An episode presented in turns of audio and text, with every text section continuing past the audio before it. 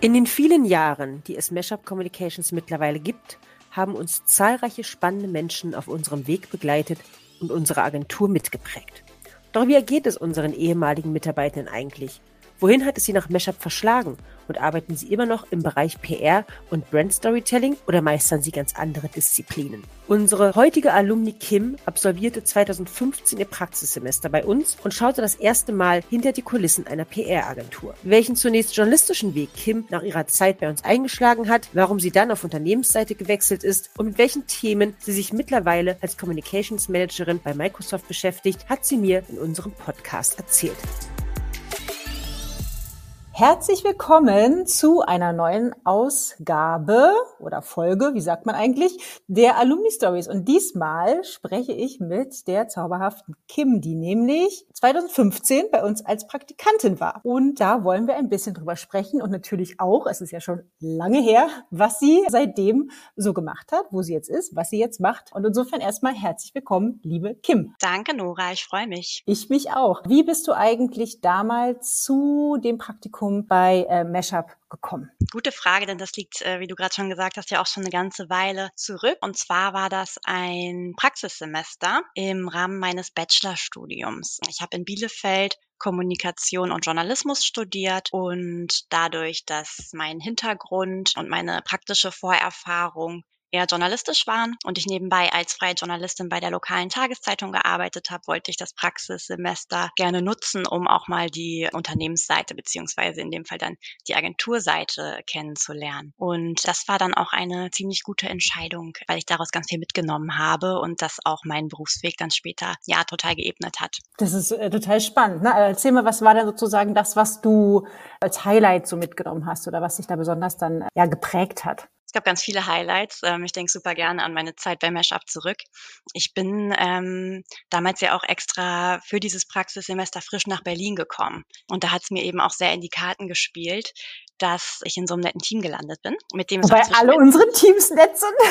Absolut, Nein, absolut. Mit Team meine ich auch eigentlich euch alle, ja. Mhm. Ähm, ah, okay. Die ganze Agentur. Und es hat auch zwischenmenschlich super gepasst und wir haben auch super viel Zeit dann äh, außerhalb der Meetingräume, der Büros äh, miteinander verbracht. Also ich erinnere mich super gerne daran, jeden Freitag war zu der Zeit, ich weiß gar nicht, ob ihr das noch macht, aber jeden Freitag war Happy Hour in der Agentur. Es gab super viele Kundenevents, zu denen man gemeinsam gegangen ist, aber auch in interne Ausflüge, Aktivitäten, die immer super viel Spaß gemacht haben. Und dabei sind auch echt gute Freundschaften entstanden, die teilweise auch bis heute, acht Jahre später, mir erhalten geblieben sind. Und das ist natürlich äh, eins meiner absoluten Highlights, wenn ich an Mashup denke. Aber davon abgesehen, auch inhaltlich, ich habe super viel gelernt. Und damals war euer Fokus ja auch, ähm, soweit ich weiß, mehr als jetzt, noch mehr auf, auf Startups. Und das fand ich super spannend. Ja, ähm, also dass wirklich von Grund auf Kommunikationsstrategien äh, aufgestellt wurden, das Wording für ein frisch gegründetes Unternehmen definiert wurde, Narrative entwickelt werden, die GründerInnen positioniert werden und all das eben äh, vor dem starken Storytelling-Ansatz, ähm, den ihr bis heute verfolgt. Ja, also ich sag, lass mich zwei Sachen dazu sagen. Leider war, ne, ist es ja, ist ja Corona dazwischen gekommen. Insofern hat sich halt viel nochmal geändert, gerade was jetzt auch eine freitägliche äh, Happy Hour angeht, weil wir natürlich jetzt viel flexibler sind, äh, was den Arbeitsort auch angeht. Äh, da können wir ja später noch drüber sprechen. Wir haben schon unseren Fokus geändert, aber tatsächlich ist es natürlich von der Herangehensweise auch immer noch so, dass wir gucken, ne, was für Stories finden wir bei unseren Kunden. Ne? Auch trotzdem auch nochmal, selbst wenn das jetzt, sagen wir mal, mehr traditionellere oder gestandene Unternehmen sind, manchmal haben die gar keine PR gemacht oder dann ne, muss man trotzdem auch nochmal die Geschäftsführer in den Vordergrund stellen. Also insofern hat sich so die Arbeit als solche nicht geändert, aber natürlich, manchmal ist sie vielleicht nicht ganz so schnell. und in so einem Konzern, das weißt du jetzt ja auch, kannst ja gleich nochmal erzählen, ne, dauert das ja alles manchmal ein bisschen länger. Aber von dem, von dem grundsätzlich, was wir tun, hat sich die Arbeit natürlich nicht geändert. Genau, erzähl mal vielleicht, was du dann quasi nach dem, nach dem Praktikum gemacht hast. Ne? Also du, wir haben uns ja im Vorgespräch auch nochmal unterhalten über so den Werdegang, ne, dieses Journalismus versus PR. Und vielleicht haben wir ja, hast du ja auch gerade schon gesagt, so ein bisschen so einen Schritt Richtung PR mehr gegeben, ne? Genau. Für mich war war das aber gar nicht so unbedingt die direkte logische Konsequenz. Es fiel mir super schwer. Es war ein ganz schwieriges Thema für mich auch lange, so diese Entscheidung.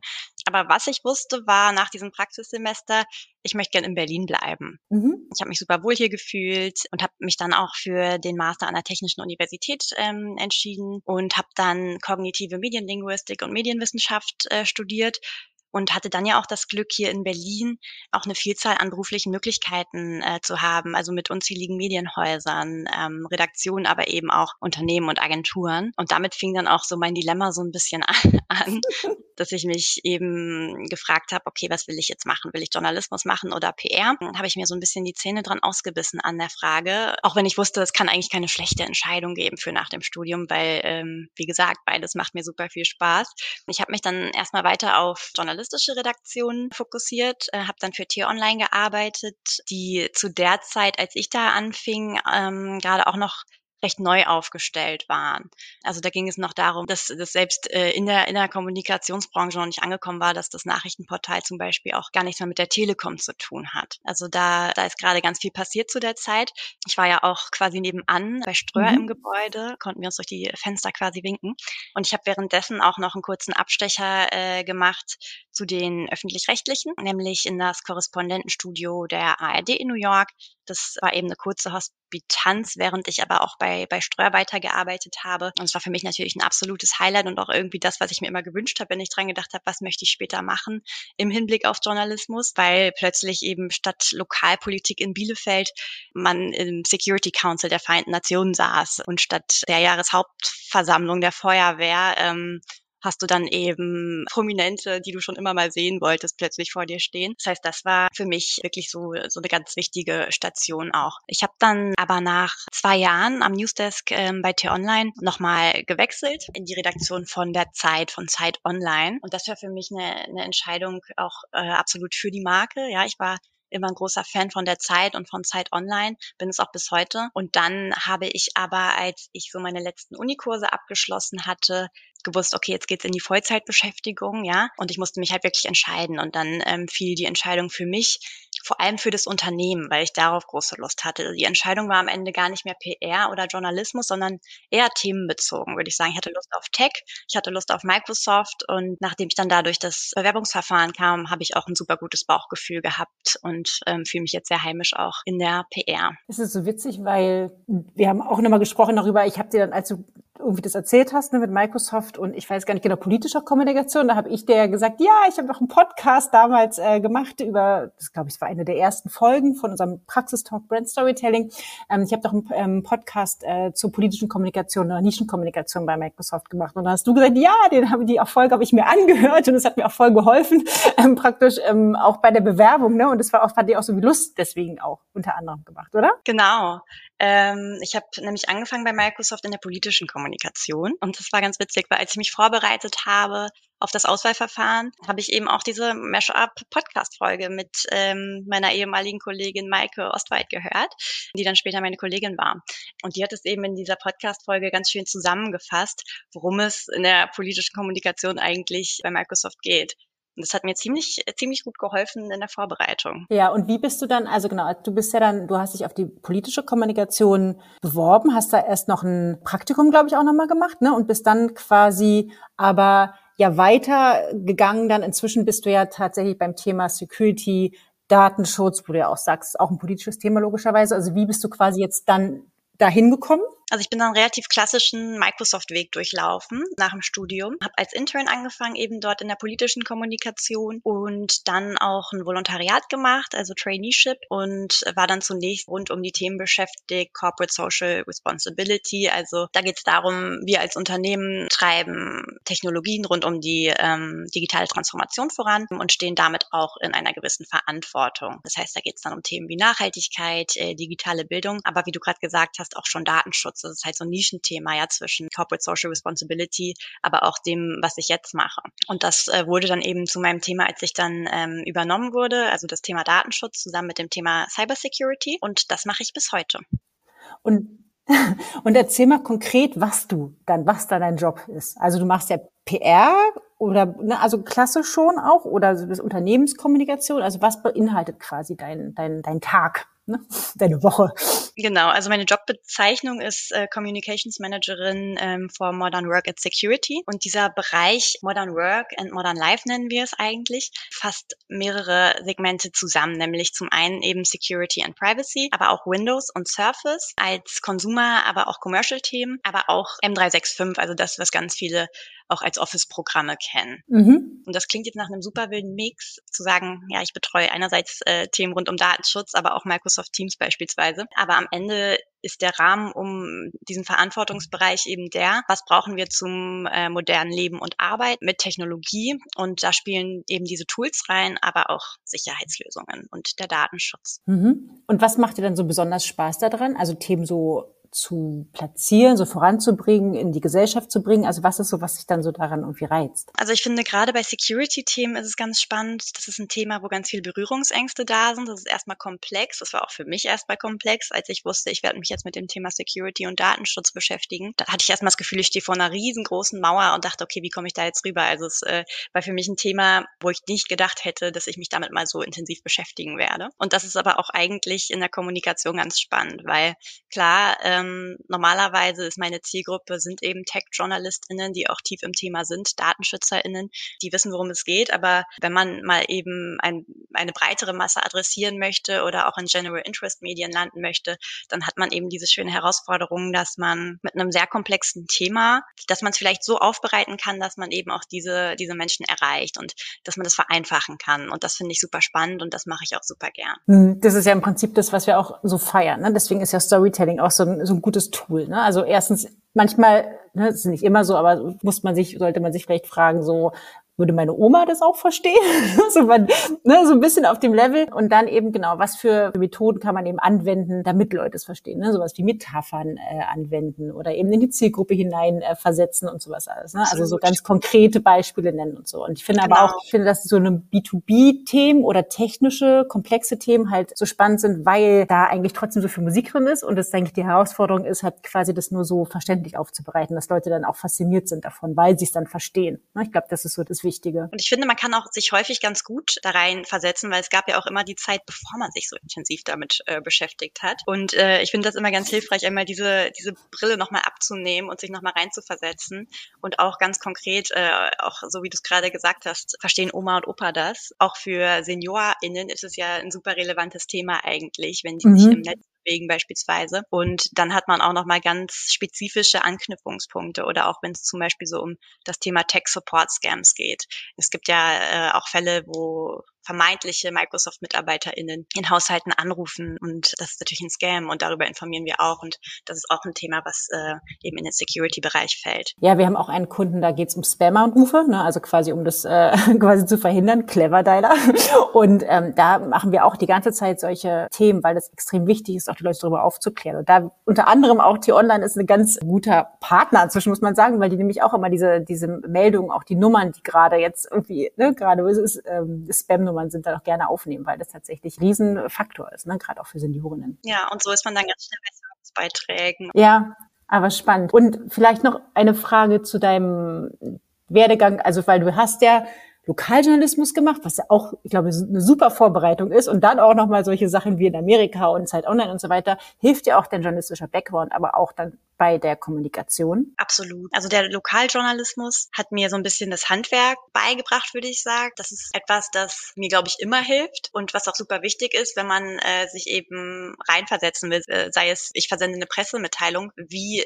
kommt die denn überhaupt bei den JournalistInnen an? Da ist super hilfreich, wenn du selbst mal auf der anderen Seite warst. Mhm. Aber gerade im Online-Journalismus, wo ich halt wirklich am Newsdesk gearbeitet habe, da habe ich das Agenda-Setting nochmal viel näher mitbekommen und kann dadurch auch viel besser einschätzen, wie wird mit so einer News umgegangen? Wie kommen so zeitkritische Anfragen, wie sie uns manchmal erreichen, eigentlich zustande? Und was steckt dahinter? Was können wir jetzt tun, um da bestmöglich zusammenzuarbeiten und äh, um vielleicht auch noch in einer knappen Deadline irgendwie gute Antworten liefern zu können? Ähm, da hilft mir die Perspektive auf jeden Fall sehr. Ja, ich finde auch, dass es immer ganz gut ist, dass man mal beides gehabt hat, ne? also ein gegenseitiges Verständnis auch zu haben dafür, weil das ist dann äh, manchmal so undankbar, wenn Journalistinnen müssen sie ja auch nicht, aber noch nie in der Unternehmenskommunikation gearbeitet haben oder in einer PR-Agentur und dann nicht verstehen, warum man so arbeitet, wie man arbeitet, ne, so und ähm, andersrum, ne, dass man auch als PR-Mensch äh, oder Kommunikationsmensch weiß, ne, wie Journalistinnen arbeiten und da auch nicht irgendwie so unsensibel ist. So, das, äh, ne, also ich finde, so beide Seiten mal miterlebt zu haben, ist total hilfreich. Ist natürlich nicht jedem gegeben, aber ich, ich war ja auch äh, im Journalismus erst und tatsächlich finde ich das auch immer noch sehr hilfreich. Und dann, genau, du hast ja gesagt, du bist jetzt ne, quasi beim im Bereich Modern Work, Modern Life ähm, bei Microsoft. Wie sieht's denn bei euch so aus mit Modern Work und ähm, Modern Life, so, ne? Gerade jetzt eben in dieser irgendwie nach Corona, was auch immer, Ära. Also modernes Arbeiten im Sinne von unserer hybriden Zusammenarbeit. Zum Beispiel, ähm, genau, ne? Also was das angeht, arbeiten wir super flexibel und eigenverantwortlich zusammen. Es gibt bei Microsoft auch schon seit äh, Ende der 90er Jahre Vertrauensarbeitszeit. Und seit 2014 gilt auch für alle Mitarbeitenden global der Vertrauensarbeitsort. Das heißt, wir sind alle Büros zugeordnet. Ich äh, selbst dem sogenannten Regional Office unter den Linden hier in Berlin. Mhm. Mm, und dennoch können wir aber alle frei entscheiden, ähm, von wo aus wir arbeiten wollen. Sei es zu Hause, sei es eines der Microsoft Offices. Es muss auch nicht das sein, dem du zugeordnet bist oder eben irgendein anderer Ort, ähm, den du frei wählen kannst. Und auch was den zeitlichen Aspekt angeht, äh, sind wir da ziemlich frei. Also klar muss die Kooperation möglich sein. Unsere Zusammenarbeit lebt von Kooperation und Teamwork und äh, wir haben auch alle täglich Meetings. Ich glaube, da kann ich für alle KollegInnen sprechen. Ja, die Kalender sind auch mal voll klar. Aber wie ich da drum herum meinen Tag gestalte, das steht mir völlig frei. Also mir sagt niemand, dass ich von neun bis fünf Uhr am PC sitzen muss ähm, oder in irgendeinem Bürogebäude sein muss. Ich kann auch beispielsweise mittags anderthalb Stunden mit meinem Hund in den Wald gehen oder externe Termine wahrnehmen und dann ist es auch egal, ob das heißt, dass ich zum Arzt gehe oder ob ich zum Friseur, zum Sport, äh, zum Wellness gehe. Mhm. Ich muss meinen Tag nicht komplett nach der Arbeit ausrichten. Das ist auch das Ziel. Wir benutzen ganz gerne den Begriff bei Microsoft Work-Life-Flow statt Work-Life-Balance. Mhm. Also ein Tag, der nach meinen individuellen Wünschen und Bedürfnissen gestaltet ist und für den ich meine zeitlichen Ressourcen flexibel und eigenverantwortlich einteilen kann. Und hat es auch einen Ausschlag gegeben dafür, dass, also wusstest du es schon vorher und war das auch so ein ausschlaggebender Punkt, warum du bei Microsoft angefangen hast? Oder war das dir da noch nicht so wichtig? Ich überlege, weil wie 2015 unsere Strukturen waren, wahrscheinlich nicht so flexibel wie jetzt, aber. Also ich wusste auf jeden Fall, dass Microsoft eine Vorreiterrolle hat, was das mhm. angeht. Das war jetzt nicht unbedingt ausschlaggebend dafür, dass ich da arbeiten wollte, aber hat es für mich auf jeden Fall sehr attraktiv gemacht. Also die Entscheidung war schon eher für die, für die Inhalte, aber ich muss sagen, wenn ich jetzt mich umorientieren wollen würde,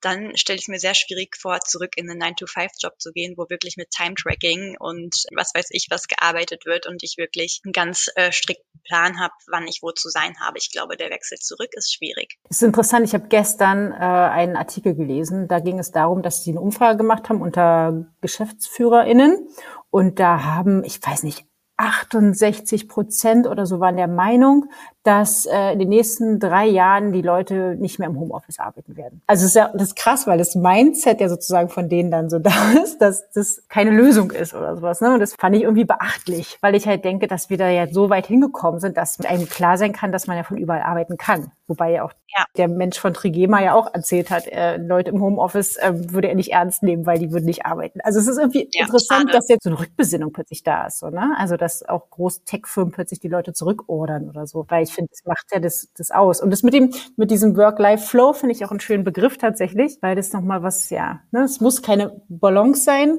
sondern es muss, du musst einfach in deinem Flow, ist schwierig, ne, so. Genau. Also ich sehe da auch eigentlich nur Vorteile drin. Jeder Mensch ist individuell und hat auch verschiedene Bedürfnisse, was ähm, das Umfeld während des Arbeitens angeht. Und ich glaube, ich kann selbst am besten einschätzen, wann ich mich konzentrieren kann und wann nicht. Und ich glaube, dass auch der Arbeitgeber davon profitiert, wenn ich mir eine Pause nehme, wann immer es mir passt, solange ich erreichbar bin und meine Meetings wahrnehme, klar. Aber ich glaube, also bei uns funktioniert super gut. Das glaube ich nicht, das weiß ich. Ähm, ich habe eigentlich nur äh, positive Erfahrungen damit gemacht und arbeite auch super eng mit meinen KollegInnen zusammen. Es ist auch echt so, dass wenn wir uns treffen und nicht alle ähm, Leute aus meinem Team sitzen in Berlin, das heißt, es gibt auch Leute, die sehe ich in München halt nur so zweimal im Jahr oder es gibt Leute, die fangen neu an im Unternehmen und man sieht sich eine Weile gar nicht. Meist ist es so, dass man sich sieht und erstmal gar nicht realisiert, dass man sich ja sonst immer nur virtuell sieht, weil die Zusammenarbeit halt super eng ist und es gab schon Leute, mit denen ich einfach schon ein halbes Jahr zusammengearbeitet habe, ohne sie zu sehen. Mhm. Aber diese Erkenntnis, dass es so ist, war beim ersten Zusammentreffen dann oft gar nicht direkt da, weil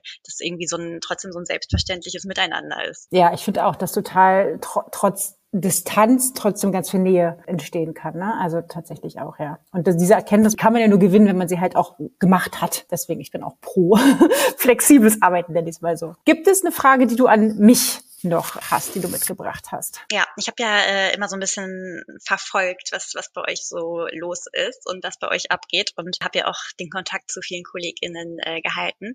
Und ich habe mitbekommen, dass ihr auch Vertrauensurlaub äh, eingeführt habt bei euch. Mhm. Das finde ich super spannend. Das war ja auch schon immer so, auch als ich damals bei Meshup war, gab es einen Homeoffice-Tag pro Woche. Und damit wart ihr ja schon echt ganz vorne mit dabei. Das gab's, also das hatte ich vorher noch nie, dass ich das so mitbekommen habe. Homeoffice war immer noch so ein bisschen Tabuthema. Aber wie läuft es mit dem Vertrauensurlaub bei euch, frage ich mich, weil das ist so ein Thema, das sieht man ja noch nicht so häufig. Und ich frage mich, wie es kulturell schafft, das auch umzusetzen, dass die Leute auch wirklich sagen, ich brauche 35 Tage Urlaub im Jahr und nicht 30. Und ich nehme das auch raus, weil ich kann es mir irgendwie vorstellen, dass wenn man das Recht hat, dass man trotzdem nicht nutzt, dass das ein Problem sein könnte? Nee, ist es tatsächlich nicht, aber es ist auf jeden Fall viel, hm, also ich glaube, der Raum muss dafür da sein, dass die Leute auch das Vertrauen haben, dass sie es machen können. Ich glaube, das, ne, das sind so eine Sachen. Das fing bei uns an, genau, wir haben genau Homeoffice ein Tage, dann später zwei Tage die Beraterin und so weiter. Ne?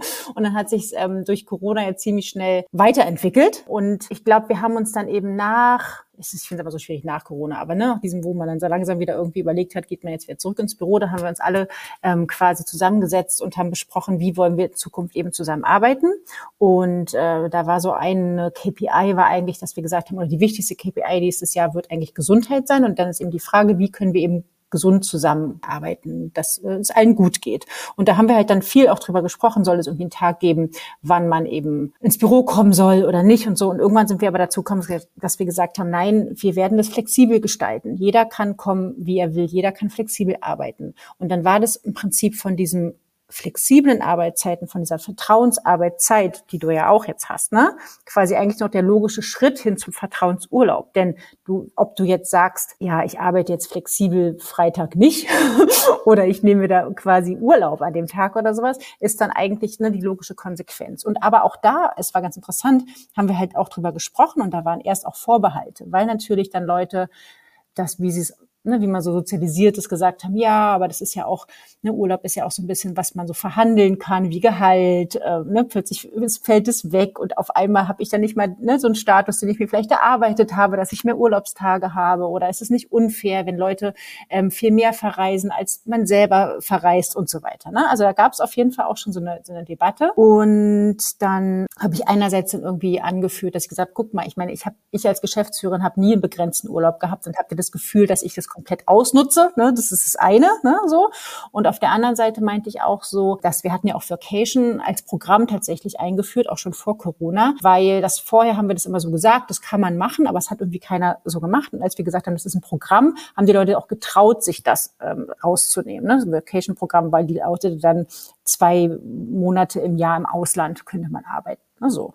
Und dann meinte ich so, guck mal, auch Vacation kann nicht jeder machen weil wenn ich hier Familie zu Hause habe und so weiter, ne, dann ist mir das nicht so leicht, als wenn ich irgendwie eben ohne familiäre Verpflichtungen oder ich habe noch Familie im Ausland, ne, das machen kann. Und das Gleiche, und ist es auch mit Vertrauensurlaub, du gönnst doch dem anderen das trotzdem auch ne? wenn du das, auch wenn du es nicht machen kannst oder so. Genau, und jetzt ist es eben so, dass wir, du hast einen Pflichturlaub, weil wir das jetzt auch nicht wollten, dass wie in Amerika bei den Firmen, dass die Leute dann noch gar keinen Urlaub mehr nehmen, weil aus Angst, dass sie dann irgendwie komisch angeguckt werden. Das heißt, du musst diese 20 Tage Pflichturlaub schon vor, im Voraus planen. Das ist schon mal klar, dass du die auf jeden Fall nimmst. Und damit es auch dann quasi mit dem Team abgestimmt ist, dass da immer jemand da ist und dass es dann nicht plötzlich alle Leute äh, Urlaub nehmen. Also das ist auch klar. Und äh, genau, der Rest ist sozusagen dann der, der Vertrauensurlaub. Und es funktioniert ganz gut.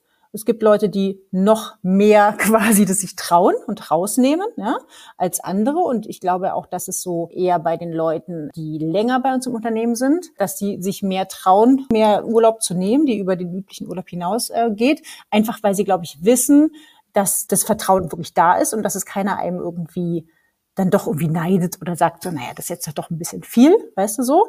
Und bei den Jüngeren muss es tatsächlich ein bisschen, musst sie manchmal ein bisschen schubsen. Und dann ist es auch ganz unterschiedlich, inwiefern der Urlaub genommen wird. Ne? Manche nehmen halt einfach immer so mal zu zwei Tage, wenn sie merken, sie, ne, sie brauchen so ein bisschen Auszeit. Und dann gibt es aber auch Leute, die quasi auch komplett mal richtig lange Urlaub nehmen. Bei uns ist die Begrenzung, dass du vier Wochen am Stück, also einen Monat am Stück Urlaub nur nehmen darfst. Ne, dass du nicht sagst, ich mache hier drei Monate Vertrauensurlaub, ist auch klar. Und der Urlaub muss dann immer quasi das Doppelte von der Zeit, die du nehmen willst, ähm, im Voraus eingereicht werden. Also das heißt, wenn ich einen vierwöchigen Urlaub nehmen will, dann muss ich also wirklich ganz lange den auch beantragen, damit dann eben auch die Urlaubsübergabe gut funktioniert, damit halt auch überlegt werden kann, ne, wer übernimmt quasi in der Zeit die Kunden, was kann schon vorgearbeitet werden, also dass man sich da auch gut als Team darauf vorbereiten kann. Und insofern klappt es eigentlich gut. Also ich werde zum Ende des Jahres noch eine Auswertung machen, aber die Leute nehmen auf jeden Fall Vertrauensurlaub. Und ich glaube, es halt auch was Mentales damit zu tun, dass du nicht anfängst, immer diese Tage zu zählen und zu denken, okay, Weihnachten will ich auch noch Urlaub machen, scheiße, dann kann ich jetzt keinen machen. Und das macht dich ja mental irgendwie auch fertig, wenn du denkst, so, ich würde doch aber jetzt gerne noch zum Geburtstag meiner Oma nach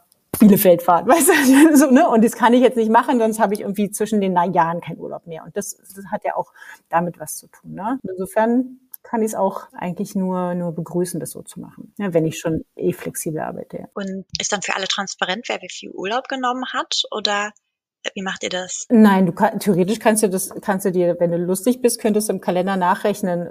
Theoretisch. Also ich meine, okay, datenschutzmäßig steht da jetzt abwesend. Da steht jetzt nicht, ob jemand Urlaub hat oder krank ist. Aber ne, das ist so. Aber im Prinzip, ähm, man reicht ja den Urlaub trotzdem noch bei der Teamleitung ein. Es wird ja besprochen auch im Team. Ne?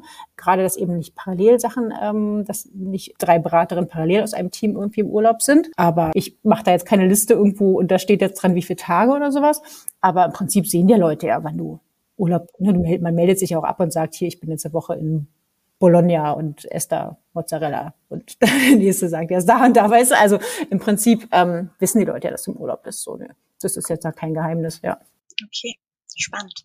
Mhm, auf jeden Fall. Naja, aber es ist äh, tatsächlich so. Und es muss halt, glaube ich, die Unternehmenskultur an sich muss halt auch stimmen. Und ich glaube, wie bei, also bei dieser ganzen Flexibilität ist, glaube ich, das Wichtigste, dass du halt dass eine Transparenz vorhanden ist und ganz viel kommuniziert wird. Dass man nicht rät, wo derjenige ist sozusagen, ne, sondern dass halt klar ist, ich, ne, ich habe jetzt hier, wir haben irgendwie alle unseren Kalender äh, quasi so, ähm, müssen wir halt gut pflegen, damit jeder weiß, ne, dass der andere gerade nicht da ist und dass er jetzt gerade mit einer Antwort jetzt in dem Moment nicht rechnen kann und dass trotzdem Regeln aufgestellt sind, wann er mit einer Rechnung Antwort rechnen kann beispielsweise. Ne? Also so eine Sachen, dass man da gut trotzdem zusammenarbeitet. Und dann, finde ich, klappt das.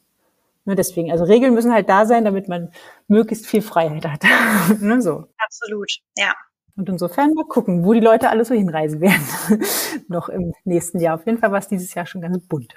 Es war ja auch damals äh, noch ganz neu für mich, dass äh, Miriam beispielsweise ähm, die Hälfte des Jahres äh, gar nicht in Deutschland ist. Und da hat Remote Work ja auch bei euch schon 2015 super funktioniert. Genau, das macht sie immer noch so. Ne? Sie ist jetzt gerade in Berlin und am, ich glaube dann im Dezember fliegt sie wieder rüber nach Kapstadt. Und das war eben auch der Grund, warum wir immer gesagt haben, wenn Miriam das kann, dann könnt theoretisch ihr das ja auch. Aber dafür mussten wir, glaube ich, dann so ein bisschen so dieses ne, Vacation-Programm so ein bisschen schubsen, ne, sagen, komm, ne, traut euch, ihr könnt es ruhig machen. Und ich glaube, da hat dann das wirklich das einzig Gute an Corona ist, würde ich sagen, dass das quasi wirklich einen großen Schubs gegeben hat, weil plötzlich dann nicht mehr die Anwesenheit von jemandem, also ne, personelle Anwesenheit von Meetings plötzlich gefordert war, dass dann, dass man sagen kann, wir machen jetzt einen Kickoff auf dem Kunden und wir machen das virtuell und ich muss jetzt nicht zu fünft irgendwie nach München für drei Stunden reisen. Ne? Also das sind so Sachen, die haben auf jeden Fall äh, das gefördert. Ne? Und da war nicht mehr, er wird sich nicht mehr gewundert, wenn jemand von einem anderen Ort arbeitet. Ja, insofern, genau, wo, was du, oh Gott, ich kann nicht mehr reden, wo machst du deine nächste Reise hin? Hast du einen Plan? Ich habe noch keinen Plan, muss ich sagen. Ähm, aber ich liebäuge gerade mit Portugal und äh, mit einem Surfurlaub, aber ich bin gerade noch ein bisschen in der Planung. Also es ist noch nicht ganz konkret. Das hört sich gut an. Na, ich habe immer die Ferien, insofern fahre ich in den Herbstferien an die Ostsee, an die polnische Ostsee und dann mal gucken, was im nächsten Jahr kommt. Gut, dann äh, würde ich sagen, äh, machen wir Schluss für heute. Es freut mich total, dass wir gesprochen haben und ich finde es auch total schön, dass du immer noch Kontakt hast äh, zu einigen Meshis. Und ja. genau, und dann werden wir mal schauen, wo dein Weg dich sonst noch hinführt und beobachten das ganz genau. Dann, liebe Kim, vielen Dank und bis dann. Bis Tschüss. bald. Ciao. Wenn euch die Alumni Stories Folge mit Kim gefallen hat, gebt uns gern Feedback oder abonniert uns bei Spotify, YouTube und Co. Und hört oder schaut euch in der Zwischenzeit auch gern unsere anderen Alumni Stories mit ehemaligen Meshup-Mitarbeitenden an, um mehr über uns und die Arbeit in der Kommunikationsbranche zu erfahren.